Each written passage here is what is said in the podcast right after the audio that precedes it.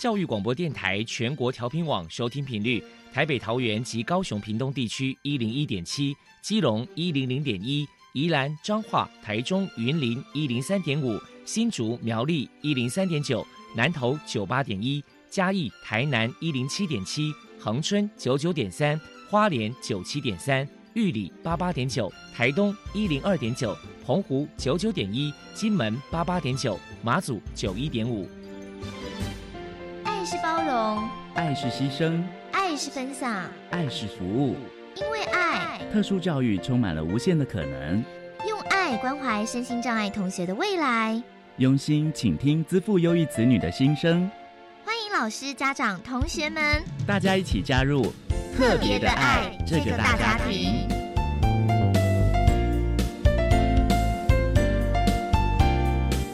本节目由教育部学生事务及特殊教育司指导，国立教育广播电台监制，欢迎收听。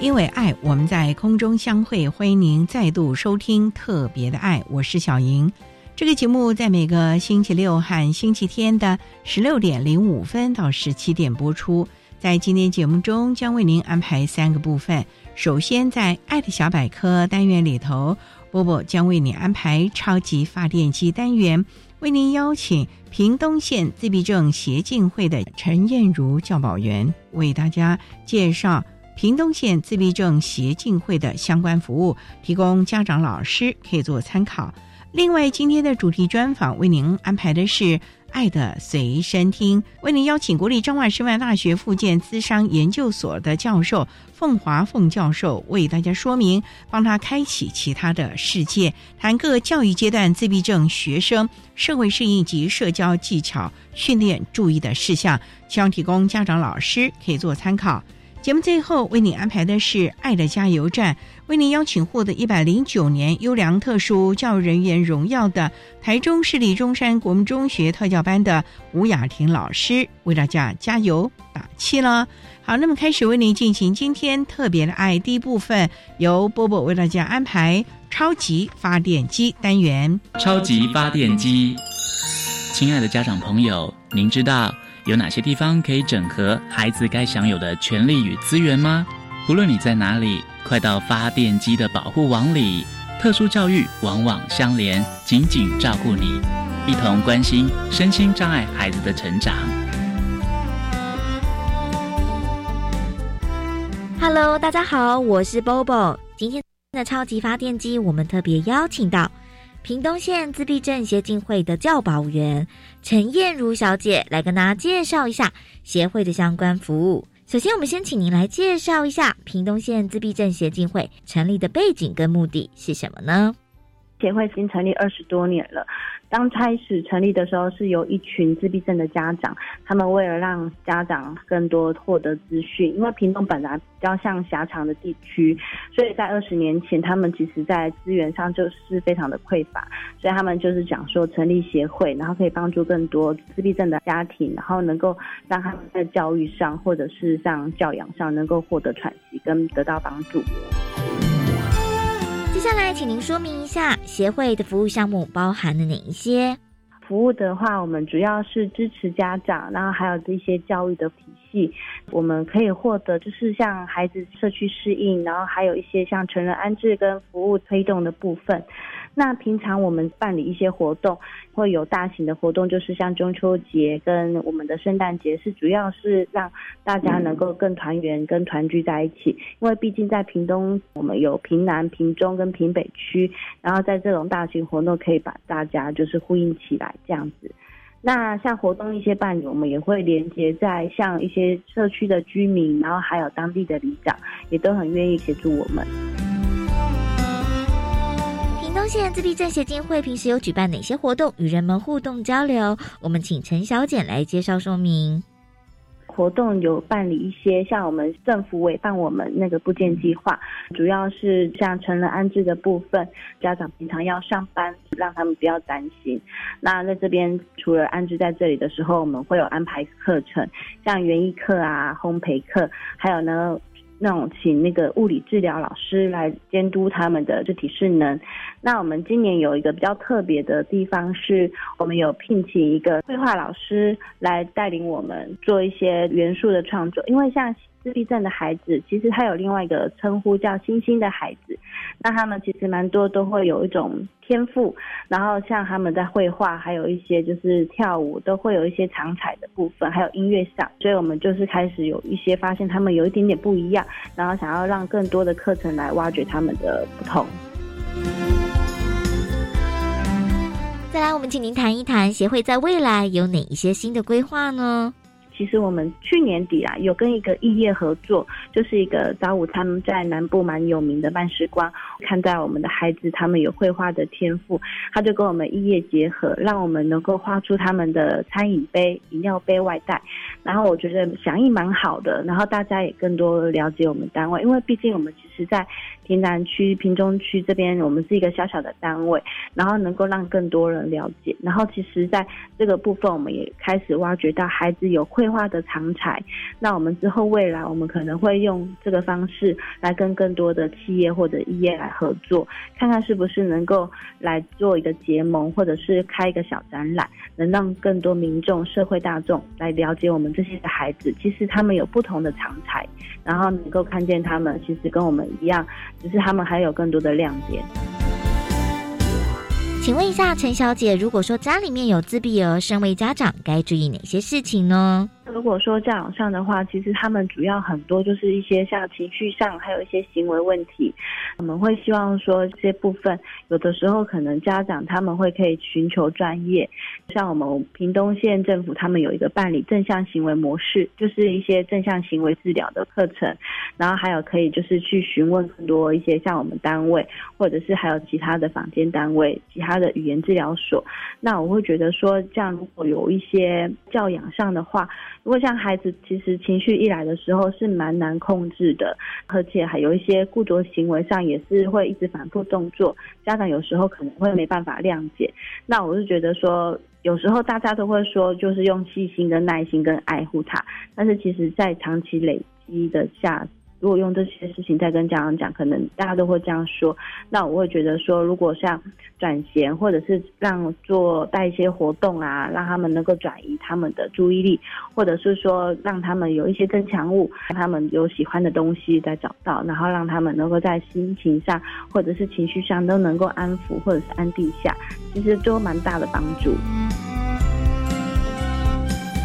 再来，我们请您破除一下一般大众对于自闭儿有哪一些错误迷思。像我们常常听到的自闭症是否会遗传？那其实我们有去看一下文献，其实它的好发率其实就是非常的低，只有百分之五趴而已。那其实基因遗传上，我们因为没有办法定论，其实它的几率是蛮低。第二个，那是不是吃了药会好？然后还是说会不会就是一辈子？因为其实好发点大概是三四岁，其实就会被发现。那如果说他们会说三四岁的学龄前，就是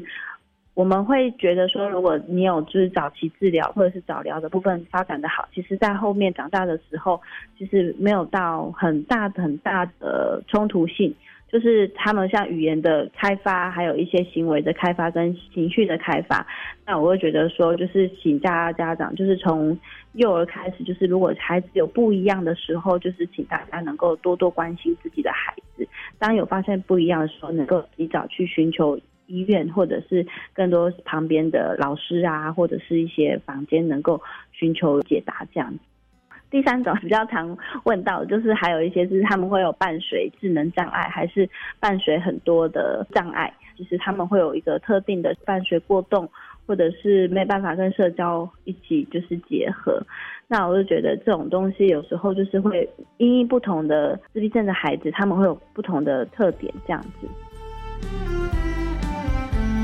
众如果有任何的疑问，关于协会的联系方式是这边电话是零八七三五一零二四。可以拨电话来询问我们一些问题，或者是您上 Google 也可以，就是打社团法人屏东县自闭症协进会，也可以搜寻到我们的官方网站，然后也可以搜寻脸书，我们都会有很多的资讯，然后还有课程活动，我们都会不定期的放在我们的官网上跟我们的脸书上。那赖的这边我们目前没有做一个结合，但是如果说你有问题的话，也可以到我们的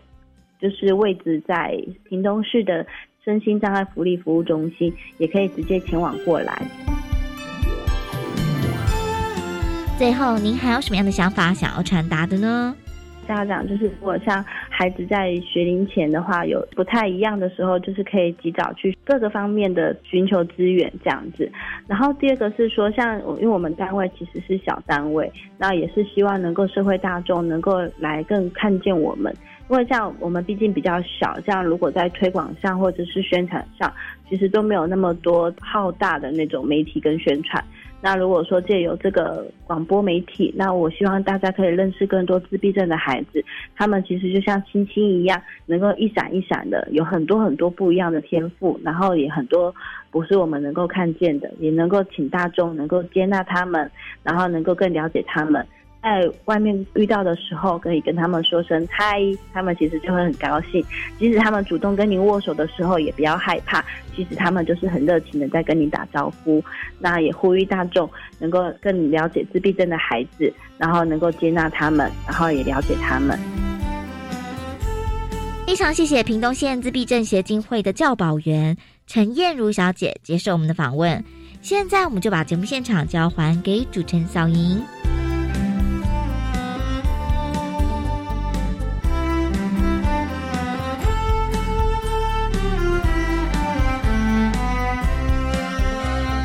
谢谢屏东县自闭症协进会的陈燕如教保员以及波波为大家提供的资讯，希望提供家长、老师还有同学们可以做参考。您现在所收听的节目是国立教育广播电台特别的爱，这个节目在每个星期六和星期天的十六点零五分到十七点播出。接下来为您进行今天的主题专访，今天的主题专访为您安排的是。爱的随身听，为您邀请国立彰化师范大学附件资商研究所的凤华教授为大家说明，帮他开启其他的世界，谈课教育阶段自闭症学生社会适应及社交技巧训练注意的事项，希望提供家长、老师还有同学们可以做参考。好，那么开始为您进行今天特别爱的主题专访，《爱的随身听》。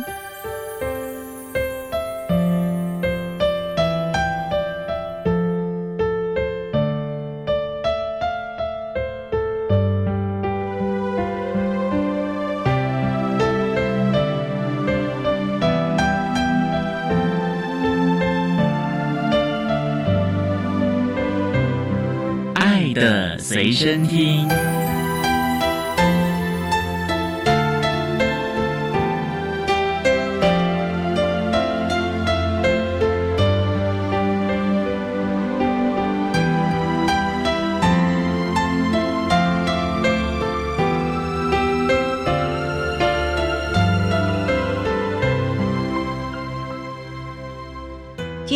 邀请国立彰化师范大学附建资商研究所的教授凤华凤教授，教授您好，小莹。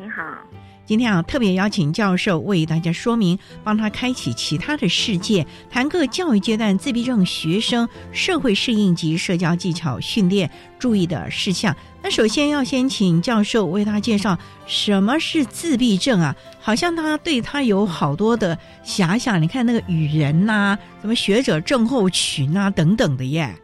对，我想我今天哈也稍微跟大家针对自闭症。主要的定义跟大家做一点说明。基本上，它是由脑部神经系统产生出来的发展障碍。依照 DSM-5，小儿精神科医师最常会使用的就是美国精神医学诊断及统计手册的第五版。那当中，自闭症的临床特征就会分成两大类，一个是社交沟通。还有社会互动上的缺损。另外一个就是固着跟兴趣的窄化，及对于感觉刺激输入过度的反应或反应不足。所以会把它分成两大区块，也就是说，基本上我们的孩子在平常的行为观察的面向，我们大概就会从几个面向去看到。第一个就是社交沟通跟社会互动缺损的部分，它特别就是缺乏。比如说分享的动机啊，包含情绪的分享。那所以其实，在很早期的时候，我们的婴幼儿，比如说一岁或一岁半左右的孩子，可能就会建立一个分享的机制。比如说，他看到有兴趣的东西，就会想要去跟他周遭的成人、他熟识的成人去做分享。这个叫做分享式注意力。那这个部分啊，在很早的时候就可以看到。这个部分现在在国外的早疗的机构也都把它视为非常重要的介入课题，这个所反映出来的，也就是它对人感觉上是比较没有那么直接的关联，就是不亲近的感觉。对我们从这个课题希望能够建立的，就是它跟人能够产生关联，这个部分是很重要的。所以为什么叫自闭症？就是感觉上他会跟人的亲近关系，就像您刚刚说的，亲近关系其实是比较薄弱的。所以这个也是我们在早期就很需要帮他建立起来的。那另外还有一个哈非常明显的特征，就是双向交流互惠的部分。比如说他会去回应别人的一些分享。或者是主动去关注别人啊，或者是关怀别人啊，或同理等等，这个也是我们会在生活当中会看到他比较明显不足的。那另外还有所谓的双向交流互惠的部分，这个当中有一个叫做情绪的觉察。DSM 特别也标注我们的孩子对自己情绪的觉察力，还有。辨识别人情绪的觉察力，其实这个也是比较薄弱的。这个也是我们的孩子对自己认识的开端。所以，我们等一下会讲到生涯早期的生涯发展，就是要帮我们的孩子建立自我觉察能力。这个课题对我们的孩子而言是非常重要的。所以啊，谈到这个自我觉察，也是。我们一直啊，尤其是华人的这个子弟啊，好像还蛮欠缺的这样一个能力。我们稍待再请国立彰化师范大学附建资商研究所的教授凤华凤教授，再为大家说明各教育阶段自闭症学生社会适应以及社交技巧训练注意的事项。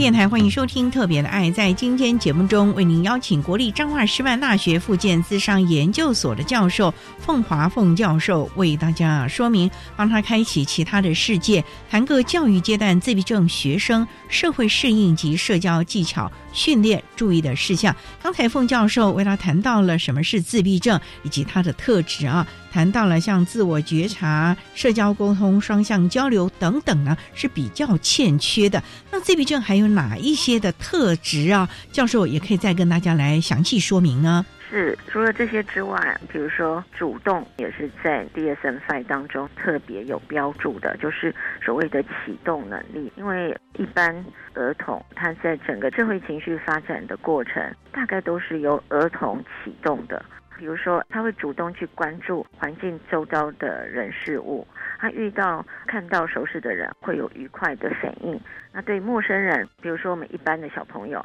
两三岁，或者是开始认识、觉察环境当中的人物的不同的时候，对陌生人就会有害怕的反应。所以这个部分对后续。启动相关的教学也是相当重要的。比如说，我们可能在启动的部分就会。试着帮我们的孩子建立一些表达个人需求啊，表达协助啊，情绪的觉察跟表达，主动打招呼、主动分享等等这个部分。那除了这个之外，另外还有标注到的就是缺乏模仿力。模仿其实是我们一般发展的孩子随机学习的基础。目前我们的研究已经扩充到观察学习这样子的概念了，也就是说，他可以透过他观察到的这个个体，他行为之后是得到。好的结果还是不好的结果，来决定我要不要学。所以缺乏模仿力或者是观察学习，也是我们孩子很重要的一个临床的特征。另外还有一个就是欠缺假装游戏。假装游戏是我们的一般儿童发展过程当中自然就会表现出来的一些能力，比如说我们小时候常常会玩扮家家酒，这个其实就是所谓的假装游戏的表现。那我们的孩子这个部分很明显的也是比较欠缺的，所以它其实也会影响到包含他有没有办法脱离习惯记忆进入代表记忆。另外，也让孩子能够跳脱另外一个特征，就是固着。因为当他能够表现出来所谓的假装游戏当中的象征游戏的时候，他其实也可以表现出比较具有弹性的行为表现。所以其实是还蛮多元的特色。不过，教授您刚才也提到了说他的。模仿力啊比较缺乏，可是我们也常知道说，有很多自闭症的孩子会有这个所谓的鹦鹉仿说的情绪，那这个跟所谓的缺乏模仿力是不同的喽。对。因为模仿基本上就是他看到一个行为，他会跟着做出来，而且他可能也会了解他背后的一些缘由。可是鹦鹉式的仿说，是听到声音就跟着说，可是他那个说没有代表特定的意涵，所以这个部分基本上确实是不太一样的。那您刚刚也提到所谓的固着行为啊，是不是他就是对于他有兴趣的，他就执着在这个地方了呢？或者是我们常看很多的孩子。每天一定要走固定的路，吃固定的东西。你上课的时间改变了，他也就没办法了。对，这个是没有错啊。这个就是另外一个 DSM-5 当中界定自闭症孩子另外一个大的面向，就是所谓的固着，包含可以在时间上的固着，或者是兴趣上的固着。所以有一些孩子，比如说他对于消防器材很有兴趣，或者是他对汽车很有兴趣，他就会大量接触这方面相关的一些刺激材料，而且呢，他会对他非常的着迷。其实，如果从这个方面，我们或许也可以试着帮他从这个地方发展出来，呃，他。特有的一些未来发展的可能性，所以这个部分或许我们也可以另类思考，就是它或许是可以变成他未来生涯发展的一个方向。那不过如果这个固着性影响了他的生活，就会让他比如说一下改变时间，他就会有情绪的反应。不预期的变更，一些行程也会引发情绪的反应。那这个部分可能我们要去涉略，或者是说要去协助的部分，可能就是要搭配到所谓的情绪管理的能力。那当然，一方面也表现出来的就是他缺乏弹性。那所以，如果我们在早期的阶段能够协助我们的孩子，比如说在假装游戏啊，或者象征游戏当中，我们能够给他更多积极的介入的话。事实上，它在弹性的部分都能够做出一些适当的调整跟改善，就是要早期介入，早期的给他定下一些适合他的规则了啊。好，那我们稍待要再请国立彰化师范大学附件资商研究所的教授凤华凤教授，再为大家说明各教育阶段自闭症学生社会适应及社交技巧训练注意的事项。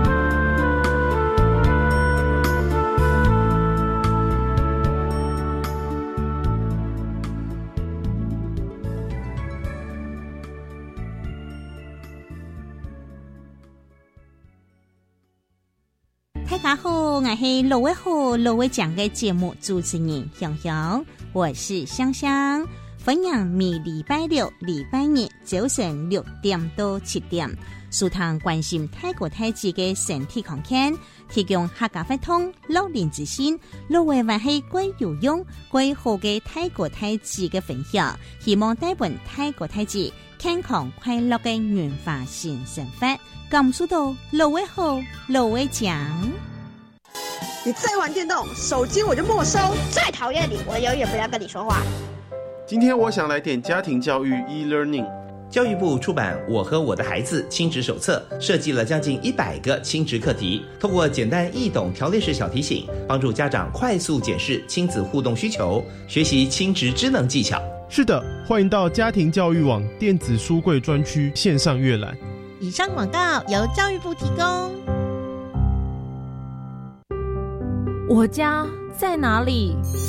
为了打造失智照护服务网络，各县市的失智社区服务据点开设促进个案认知、缓和失智的课程，并给予家属支持及提供照护技巧。失智共照中心协助个案确定诊断、转介长照或医疗资源，并提供咨询服务。快拨打一九六六专线了解更多资讯。以上广告由卫生福利部提供。管那么的水，落嘎西木啊！大家好，我们是欧开合唱团。您现在收听的是教育电台。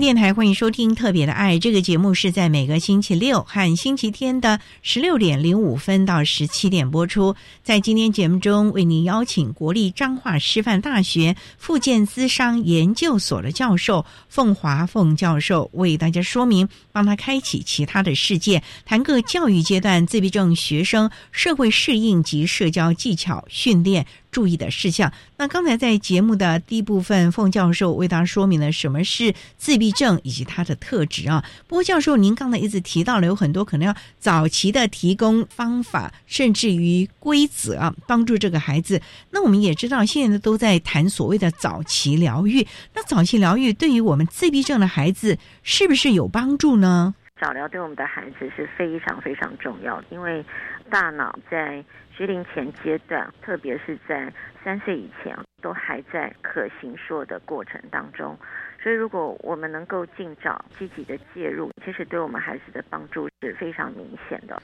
那目前在美国，比如说他们介入的年龄已经可以下降到一岁左右了。也就是说，如果一岁左右已经发现这个孩子有很明显的自闭症的特性，他们可能就会依据这个年龄层可能需要建立的一些能力，开始进行早期的一些干预跟介入。比如说我们刚刚讲眼神接触跟分享的能力。这个大概一般一岁到一岁半左右的孩子就会建立起来了。所以，如果我们很明显的看到这个孩子不太会去跟别人主动的分享他有兴趣的物品，这个我们就可以透过早期疗愈的介入跟教导，帮他在这个部分能够得到有效的一些改善跟成长。另外，我们刚刚也有讲到，就是可能我们的孩子主动性比较弱，那我们会发现，因为我们的孩子如果在早期语言，尤其是社交沟通的语言能力没有顺利发展出来，他有的时候就会伴随一些所谓的行为问题。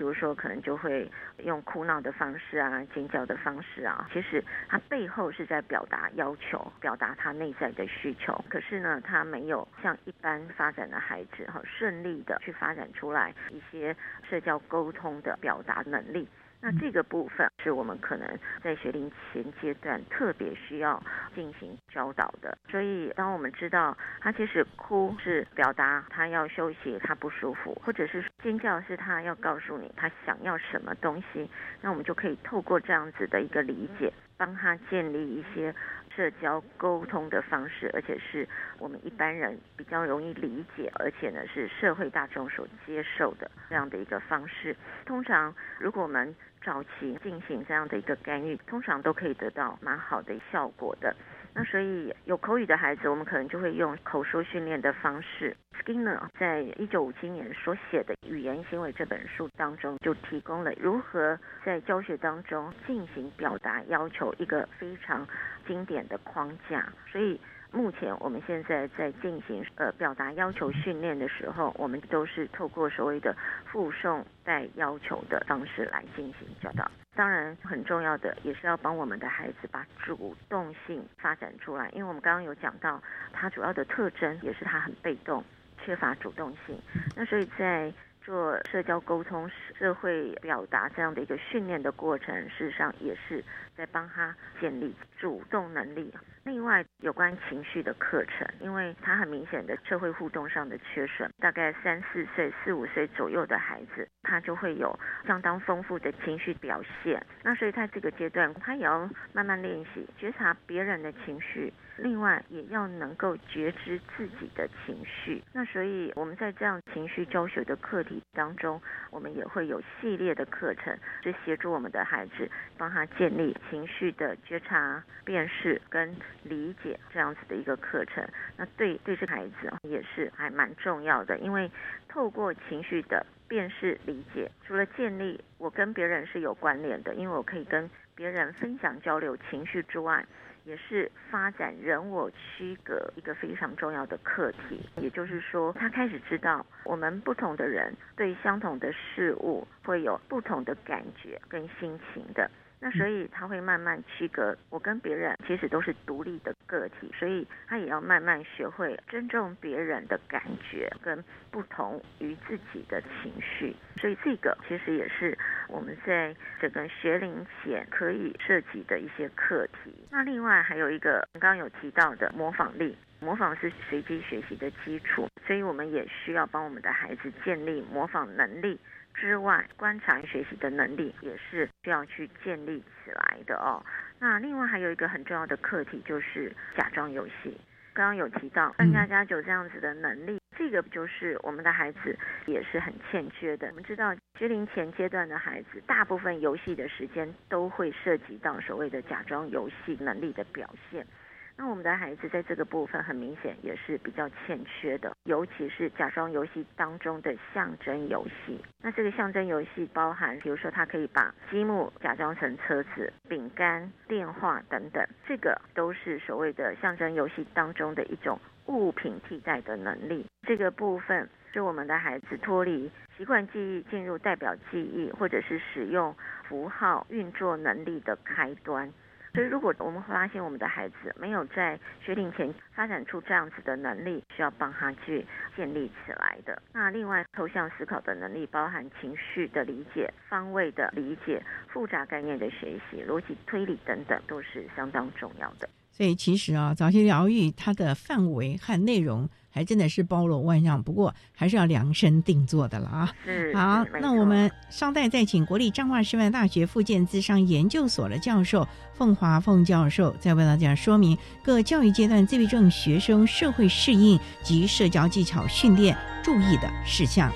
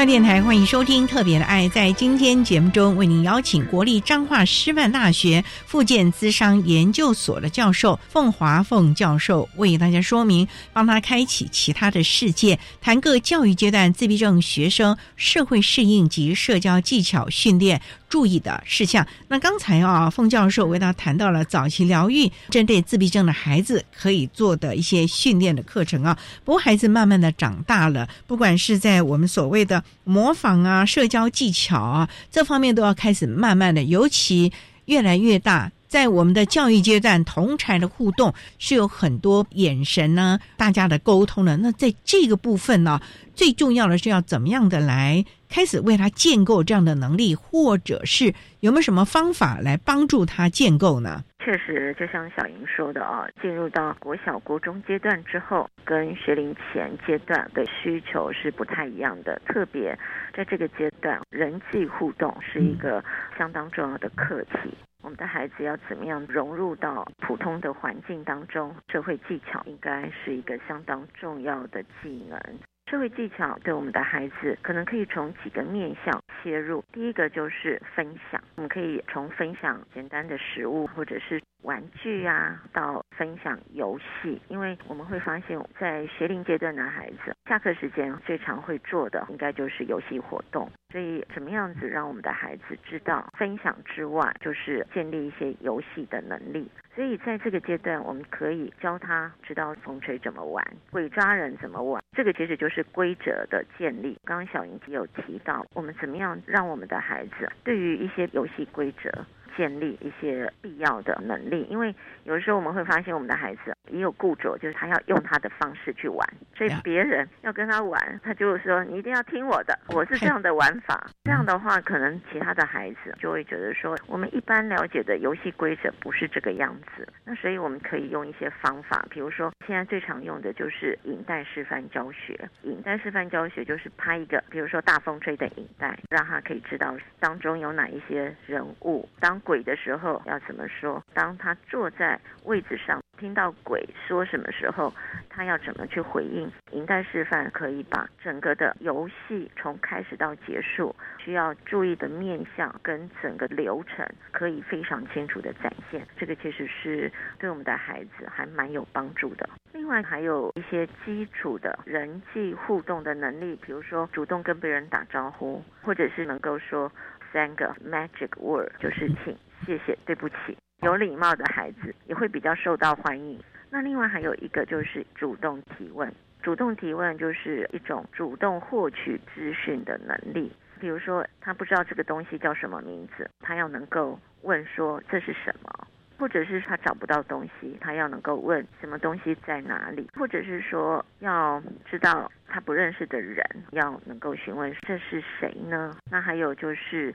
如何做，比如说他不知道怎么样拼装游戏材料，那他也可以问怎么做呢？这个部分都是主动提问的能力。我们的孩子这个部分很多时候很明显可能也是比较不足的。那如果他没有发展出来，我们在学龄阶段需要帮他建立起来。所以其实它是循序渐进的，一个个慢慢的建构起来吧。是，所以国小。国中、高中，甚至于大学，他的能力应该是越来越繁复了吧？嗯，我们比较担心就是自闭症孩子的社交技巧、人际关系并不是那么的好。基本上，其实他们也不会很在意啦，因为他们活在自己的世界里面嘛。只是我们替他们焦急，只是我们期望说，是不是可以让他们在人际关系上比较好一点？因为社会毕竟是群居的，那孩子未来还是要进入社会、进入职场，他不能自己闷着头。你看，就像。城市设计师偶尔还是要沟通一下，你需要什么样的东西，我帮你设计啊，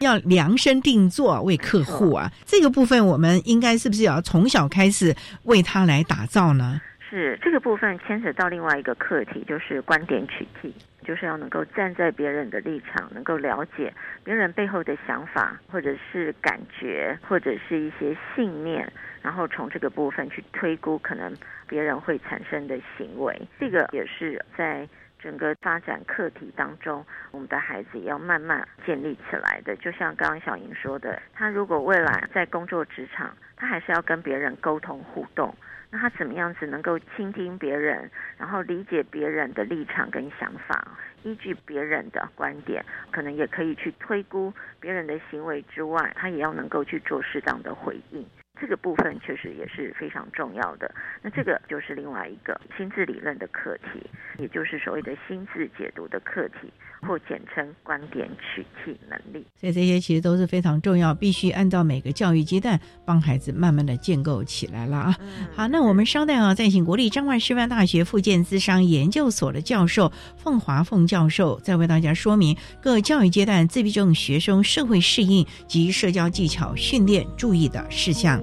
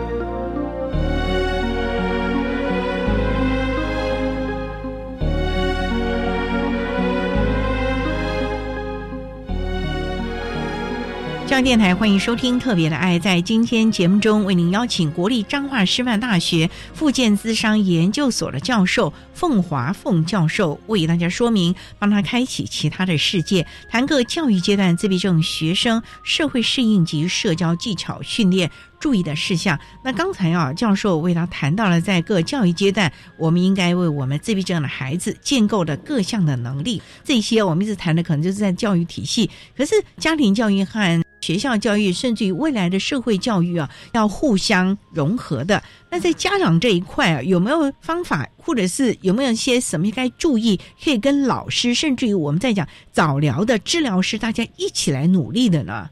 好，确实像小莹说的，家庭教育对我们孩子的发展是非常重要的。不管是一般发展的孩子，或者是特殊的孩子，更是重要。家长如果能够跟学校方或者是治疗师这边共同合作，就是当他们进行什么样的治疗的时候，我们就在家里做类化。因为我们的孩子在学习的过程当中。最需要的部分就是要内化，把学习到的技能内化到自然情境当中。自然情境最能够促进他发展出来的，当然就是家长，而且家长跟我们的孩子生活的时间最长的哦。那所以怎么样配合整个的治疗或早疗的机构、学校，让他在学校学的东西也能够内化到家庭里面，这个是第一个提醒家长的哦。第二个，我们会发现小孩子的学习就是从生活当中慢慢累积起来的。所以从小我们可能就会带着我们的孩子，即使像一般的，我们也都会带着他们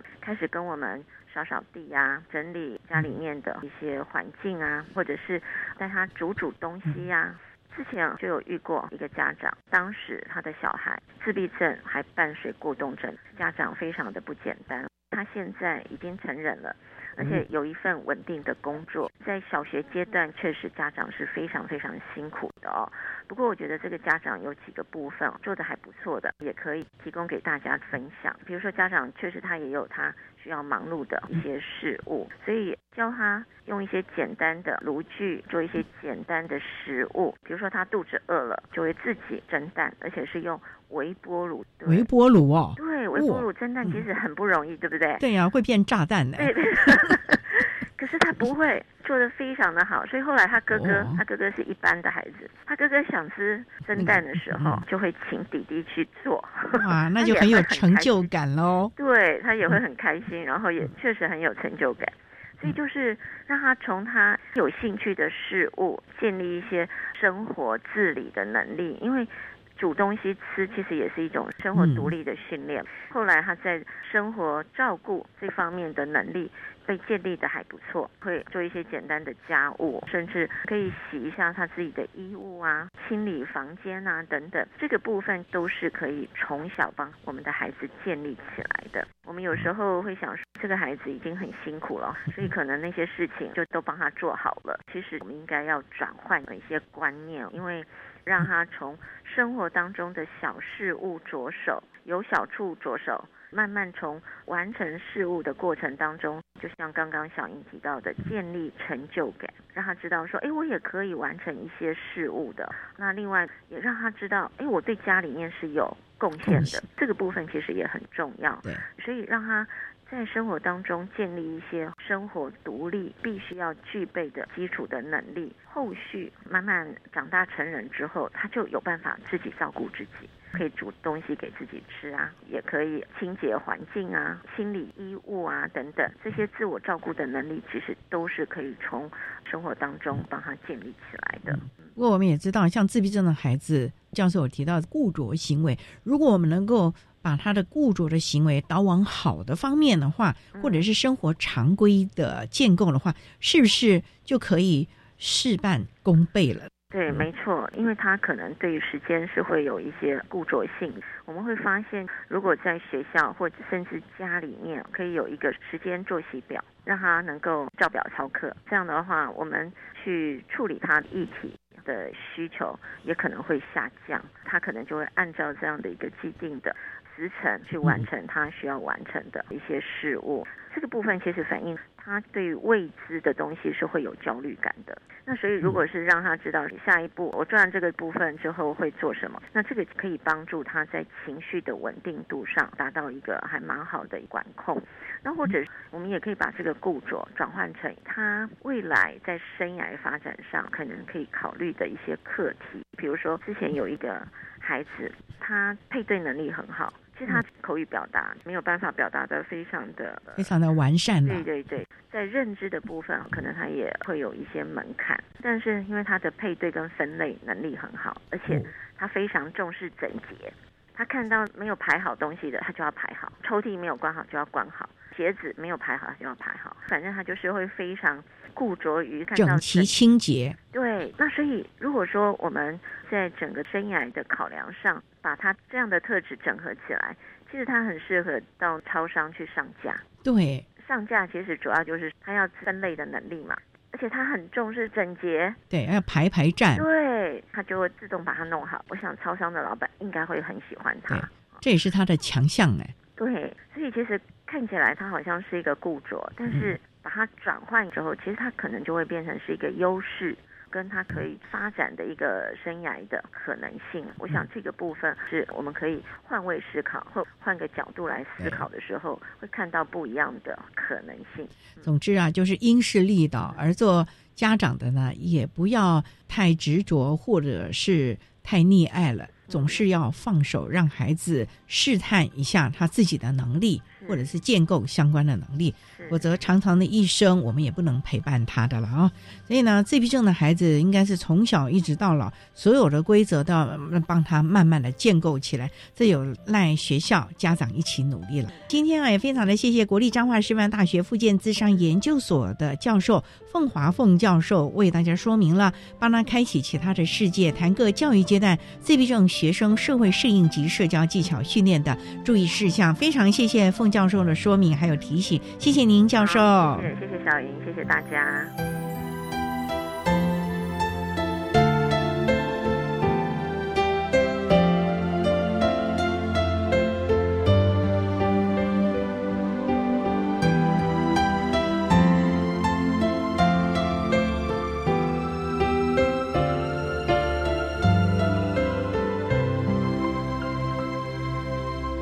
谢谢国立彰化师范大学附件资商研究所的凤华教授，为大家提供了各教育阶段自闭症学生社会适应及社交技巧训练的重点，希望提供大家可以做参考喽。您现在所收听的节目是国立教育广播电台特别的爱节目，最后为您安排的是爱的加油站，为您邀请获得一百零九年优良特殊教育人员荣耀的台中市立中山国民中学特教班的吴雅婷老师，为大家加。加油打气喽！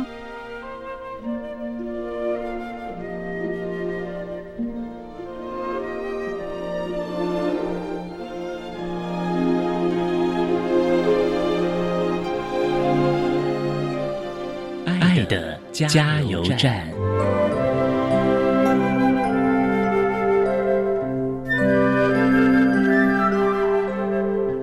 位听众，大家好，我是一百零九年度教育部优良特殊教育人员，目前任教于台中市立中山国民中学特教班的老师吴雅婷。针对自闭症学生教学辅导策略及注意事项有几点建议：孩子所有的行为表现都是在告知你他的感受及寻求帮助。用明确肯定的语句简短说明，比模糊不清的字句还要能够给自闭症孩子力量。先看到孩子内在的需要，再来处理问题，是一个特教老师必须具备的心理素质。多关心孩子，多了解孩子，才能够适时给予帮助与鼓励。期望在教育的路上，我们都能够珍视每个孩子的独特，点亮孩子的生命。谢谢大家。